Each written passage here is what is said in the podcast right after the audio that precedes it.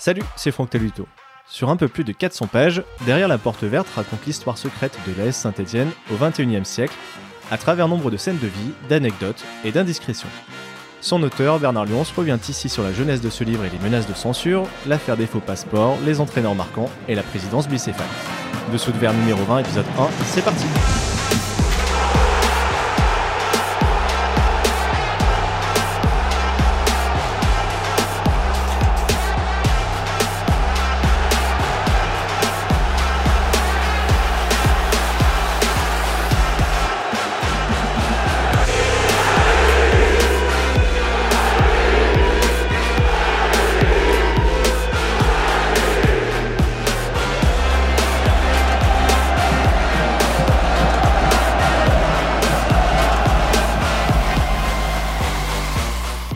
Salut Bernard.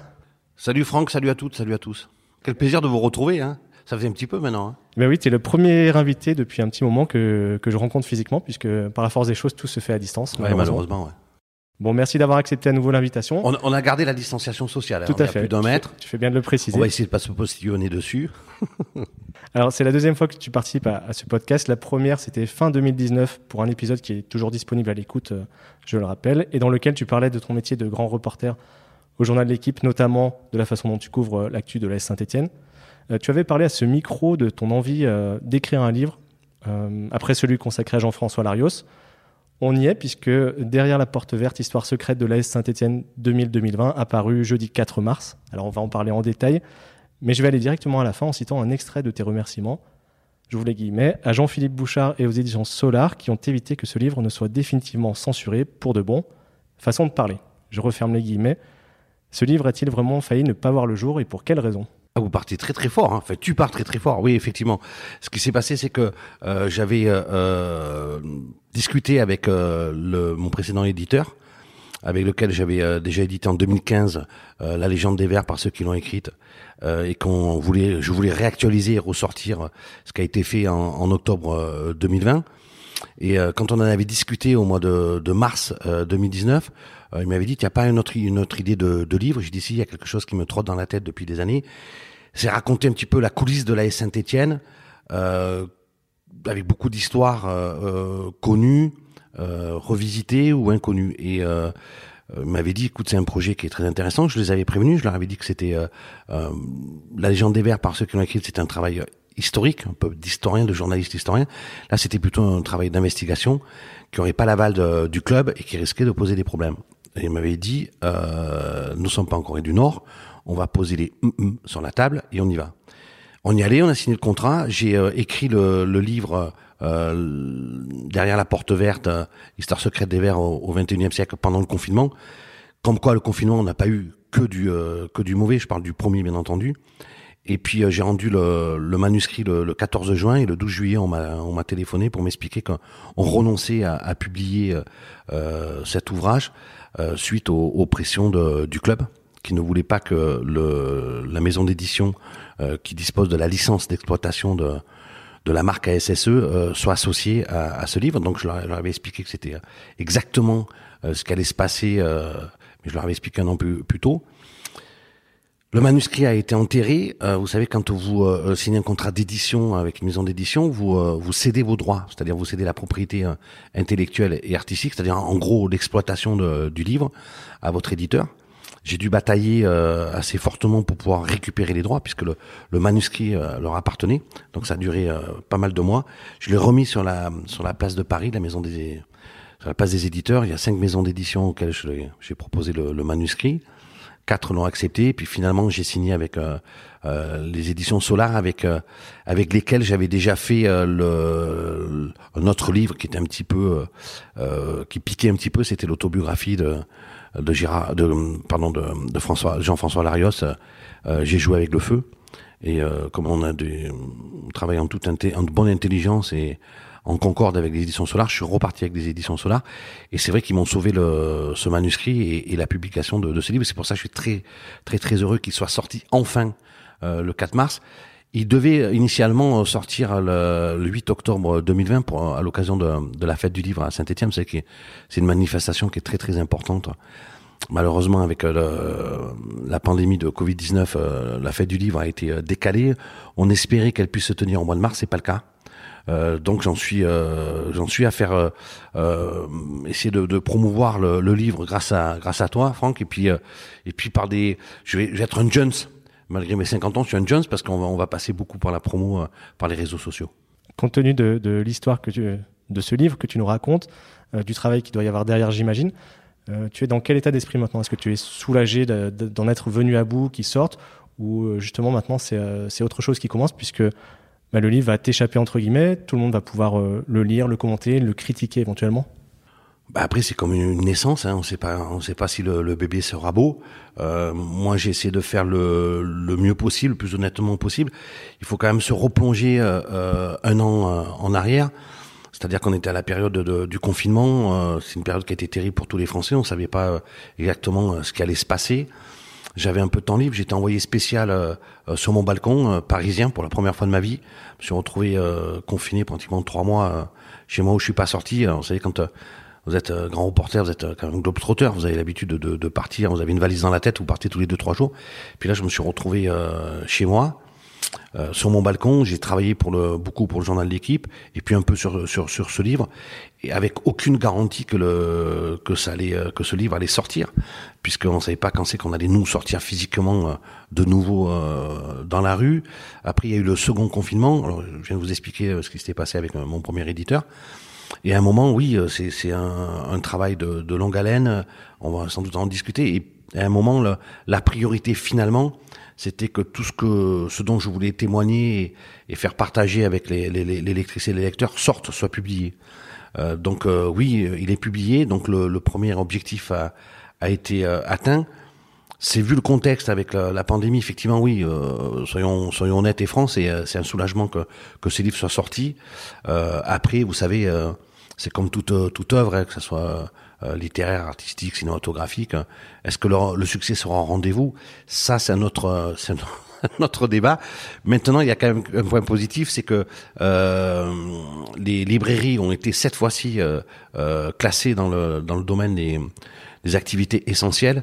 Et euh, quoi qu'il arrive, euh, même s'il y a un confinement, euh, j'espère pas général, mais localisé ou autre, les librairies resteront ouvertes. Donc j'espère qu'on n'ira pas auprès, au devant d'une une catastrophe industrielle pour mon, mon éditeur, les éditions Solar, qui m'ont fait une fois de plus confiance. Pour le présenter rapidement, ce livre est une compilation de situations, de scènes de vie que tu racontes. Alors ça commence le jour où Patrick Guillou se moque de Robert Nouzaret devant tout le vestiaire. Euh, Robert Nouzaré qui vient de lui dire qu'il est nul et Pat Guillou euh, répond en se dénonçant devant tout le monde comme le tueur de JFK. JFK, l'ancien président euh, américain. Et ça se termine avec les raisons du, départ de Xavier Tuilot et la reprise en main du club Parole en Romeillet.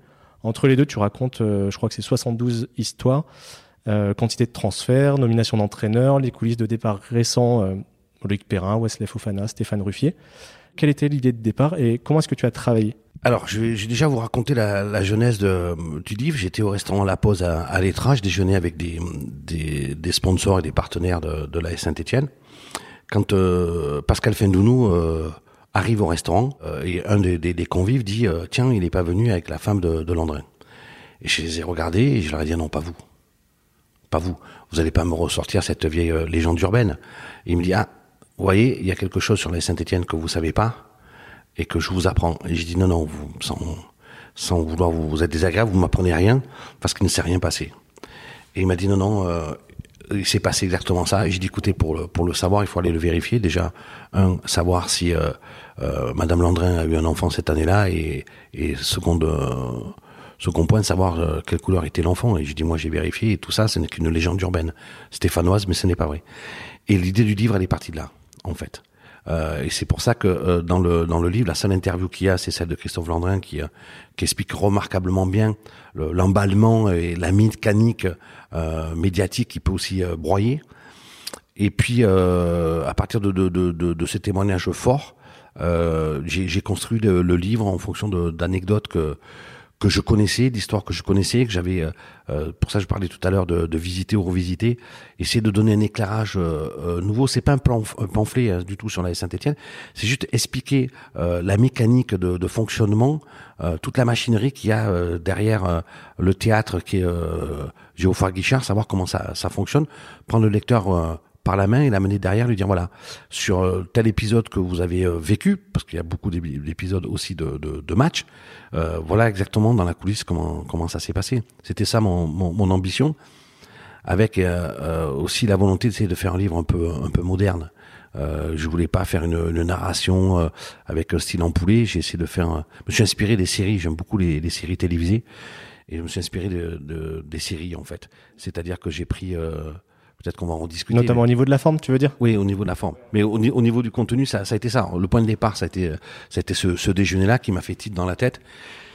Et après, j'ai discuté, j'ai couché sur des, sur une feuille de papier les histoires que je connaissais, que les gens forcément ne, ne connaissaient pas parce qu'ils n'avaient pas le accès à mon degré d'information. Euh, sur la sur la Saint-Étienne. Et puis euh, après, vous savez, c'est une construction intellectuelle, c'est un canevas. Et de fil en aiguille, le, le livre s'est euh, construit. Il y a des épisodes auxquels j'ai renoncé, d'autres que j'ai euh, rajoutés, et notamment le fait euh, que le livre soit pas sorti le 8 octobre. J'avais rendu, comme je vous l'ai expliqué tout à l'heure, le manuscrit le 14 juin. Finalement, j'ai rendu le second manuscrit fin décembre le, le, 15 décembre, exactement. Et entre-temps, il s'est passé, parce qu'à Saint-Etienne, c'est vraiment un club décidément pas comme les autres, il se passe toujours quelque chose. Et là, il s'était passé beaucoup d'histoires. Euh, le départ de Fofana, la fin de carrière de Perrin, euh, le départ de Tuyau. Et donc finalement, on était parti à... Au départ, le premier manuscrit, c'était 68 euh, euh, épisodes. Vous remarquerez, je me suis euh, vraiment attaché à ne pas m'arrêter à 69. et on en a rajouté 4.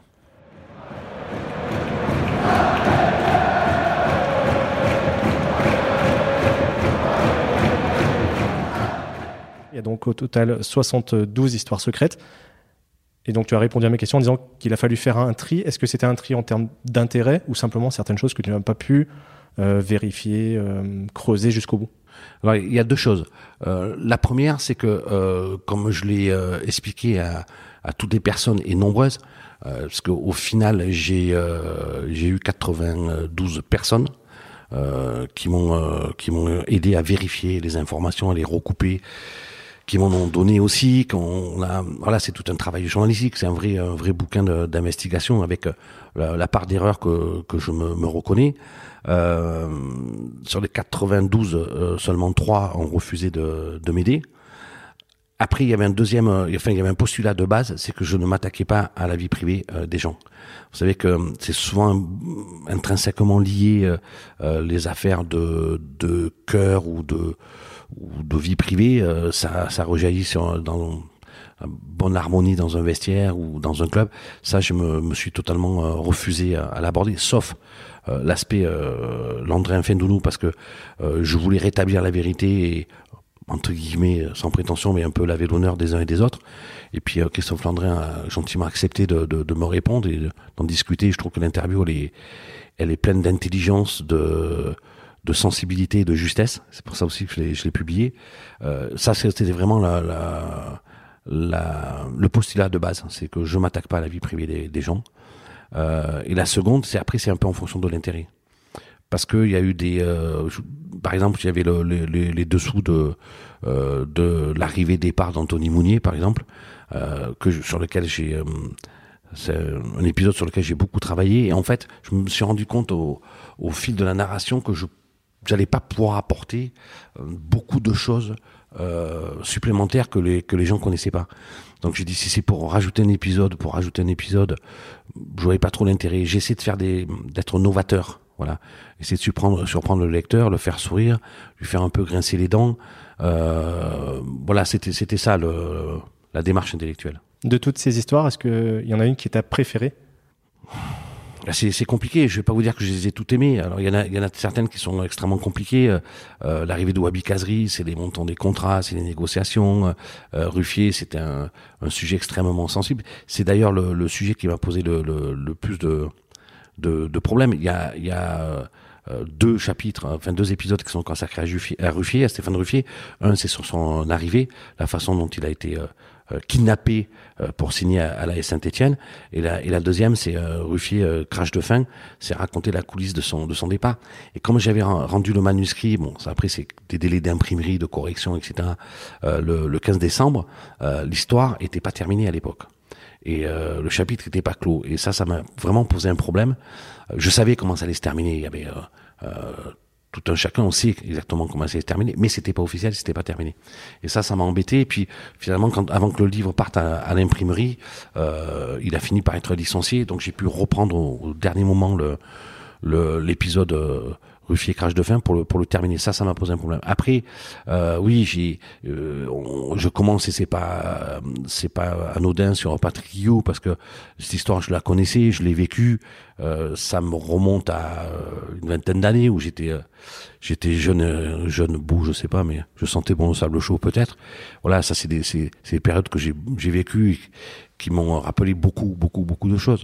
Mais euh, Diawara aussi, qui oublie son maillot au, stade Vélodrome, où il avait été la risée de, de, de, la France entière. En plus, ça avait eu des conséquences dramatiques parce que à ce moment-là, Saint-Etienne menait, et puis euh, le temps qu'il euh, qu trouve son maillot, euh, Saint-Etienne a pris deux buts, ils ont perdu derrière. Et moi, je me rappelle parce que j'étais à ce match et j'en avais discuté avec lui. Et en fait, ce que j'ai revisité, c'est pour ça que je parlais d'histoire revisitée, c'est qu'en fait, quand tu sais euh, pourquoi il avait oublié son maillot, bah finalement, c'est pas si drôle que ça, quoi. Et que euh, Fous avait été un peu à l'époque la, la risée. Hein, c'est pas un mot qui est trop dur, mais c'est la vérité. Il avait été la risée un peu la France entière. En fait, quand tu sais pourquoi il avait oublié le maillot, ça te fait au moins rigoler. Voilà. C'était, je voulais un peu remettre, euh, euh comme on dit, l'église euh, au milieu du village je ne sais pas si j'y suis parvenu, mais c'était un petit peu la, démarche aussi. Alors, tu as répondu à la question que, qui venait juste derrière sur euh, quelle histoire t'avait donné le plus de difficultés à être reconstituée. Pardon. Je vais donc passer à la suivante. Euh, laquelle t'as le plus scandalisé ou dépité? Toutes celles que j'ai pas écrites. Tu en as trop dit ou pas assez du coup Non, mais quand je, parlais d'histoires de, quand le, des histoires de, vie privée ont impacté euh, sur le destin de, certaines personnes au club et euh, aussi euh, le destin du club tout court. voilà, il y a quelques histoires que que, que je connais, que je garde pour moi et qui m'ont qui m'ont pas plu. Scandalisé, non. Euh, surtout celles que j'ai que. Alors, je sais pas, peut-être tu as tu as un exemple ou deux en, tête, mais euh, scandalisé non, parce que c'est la vie d'une société, d'un groupe humain. Euh, alors ça, c'est très médiatique parce que euh, on parle de, de la Saint-Étienne, qui est qui est un club, c'est la fiancée de des Français, comme on dit, hein, de la Juve pour l'Italie, c'est la fiancée des Italiens. Saint-Étienne, ça reste la fiancée de, de tous les Français qui ont un peu Madeleine de Proust, donc il y a un côté affectif qui est très important. Mais c'est l'histoire d'une famille, c'est l'histoire de ta famille, c'est l'histoire de ma famille, c'est l'histoire de nos familles. Et Saint-Etienne, c'est une famille, alors c'est une grande famille, avec ses côtés euh, euh, très euh, glorieux, puis ses côtés un peu plus sombres.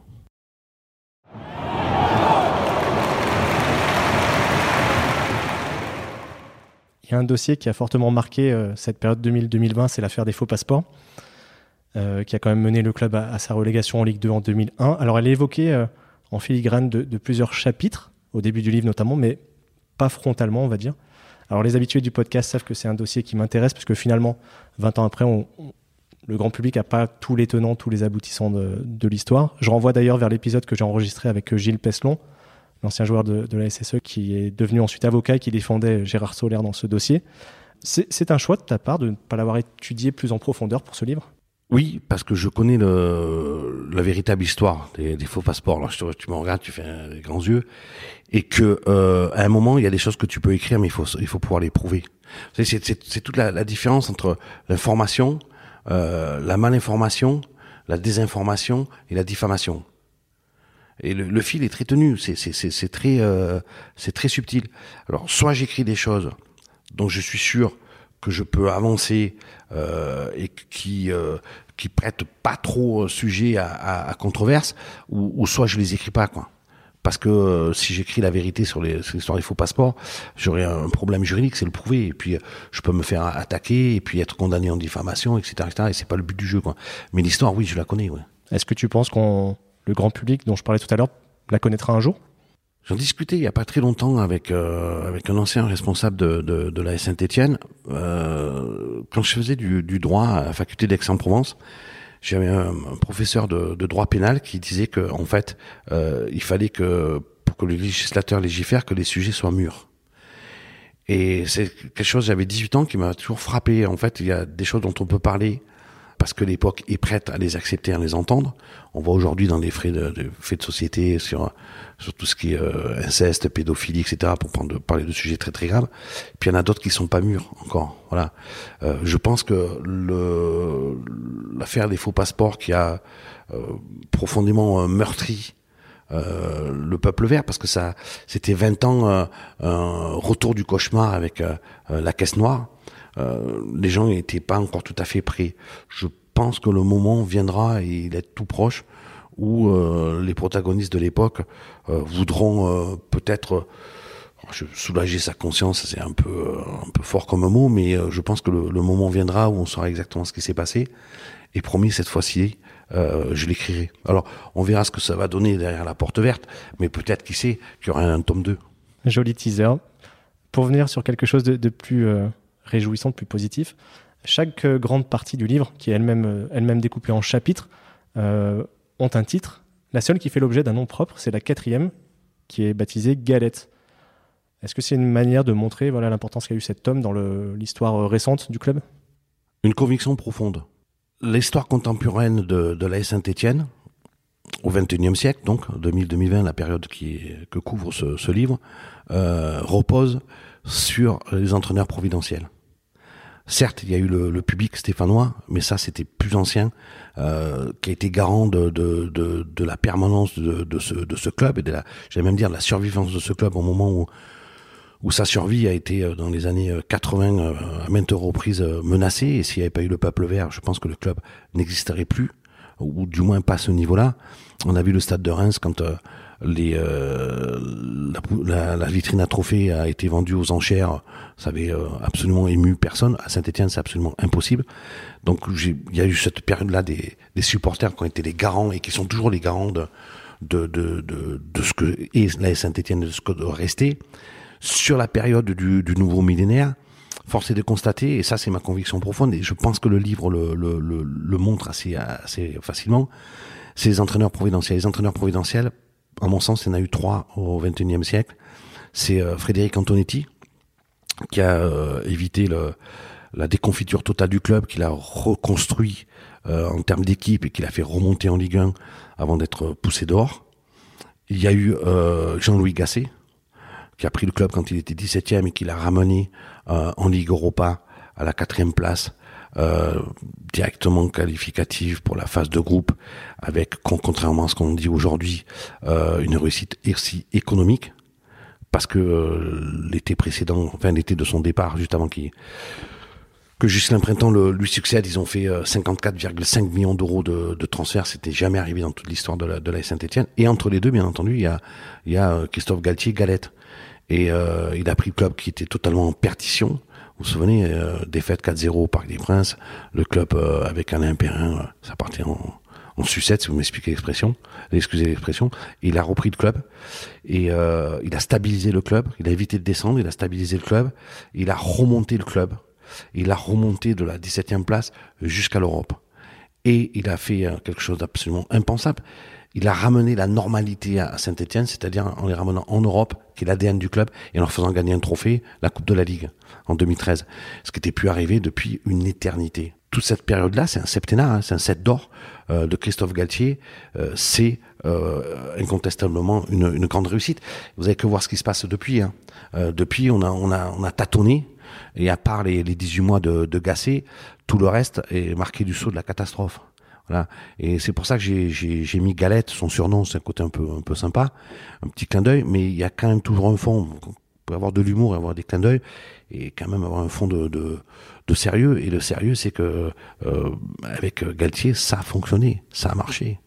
Et Saint-Etienne a gagné, a gagné euh, des joueurs qui sont sortis, qui sont devenus internationaux. C'était plus arrivé depuis très longtemps. Je pense à Goulam avec l'Algérie, je pense à Guy Lavogui avec l'équipe de France, je pense euh, à des, des, même des joueurs comme euh, Idriss Saadi.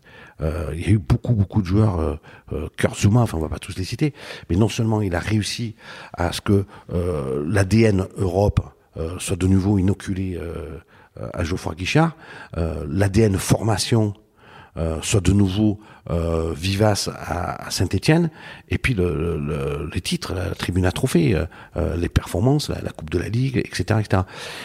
Et tu t'aperçois que quand il n'y a pas d'entraîneur providentiel, ben ça fonctionne pas ou ça fonctionne moins. C'est ce qui se passe aujourd'hui. Sans spoiler, euh, son départ justement fait l'objet d'un chapitre assez fort euh, du bouquin. Je ne vais pas en dire plus, les gens iront lire. Mais en te lisant justement, on, rit parfois de bon cœur avec les facéties de Jesse Moulin qui se cache dans un panier à linge ou de Johan Hawker qui, qui rate le bus parce qu'il traîne dans les couloirs du, stade Vélodrome.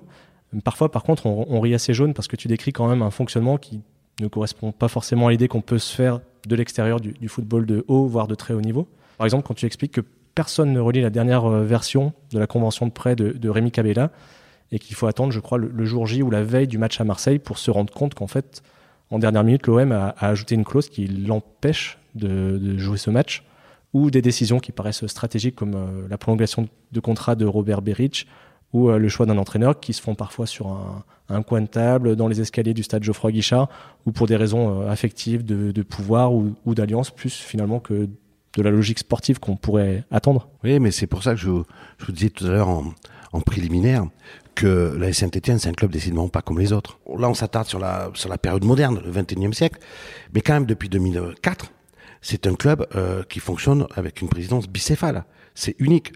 Euh, vous voyez par exemple à Marseille, euh, il y, a, y a toujours eu ces structures juridiques basiques aujourd'hui dans, les sociétés privées, un directoire, c'est-à-dire qui dirige, et un conseil de surveillance qui surveille. Mais avec un président qui est souvent un président honorifique, fantoche, au niveau du conseil de surveillance, ce qui n'était pas du tout le cas à Marseille. Il y avait une petite parenthèse quand même avec, avec Dreyfus, mais euh, à Saint-Étienne, c'est pas du tout le cas parce que les, les deux euh, présidents sont euh, les deux actionnaires majoritaires du club, et donc il y a deux courants. C'est ça qui est terrible quand tu, tu, tu suis euh, un club comme la Saint-Étienne, c'est que forcément, euh, par exemple, euh, quand tu es journaliste à l'équipe, je prends un exemple de quelqu'un que je connais un petit peu, tu es toujours systématiquement arrangé dans une des deux catégories.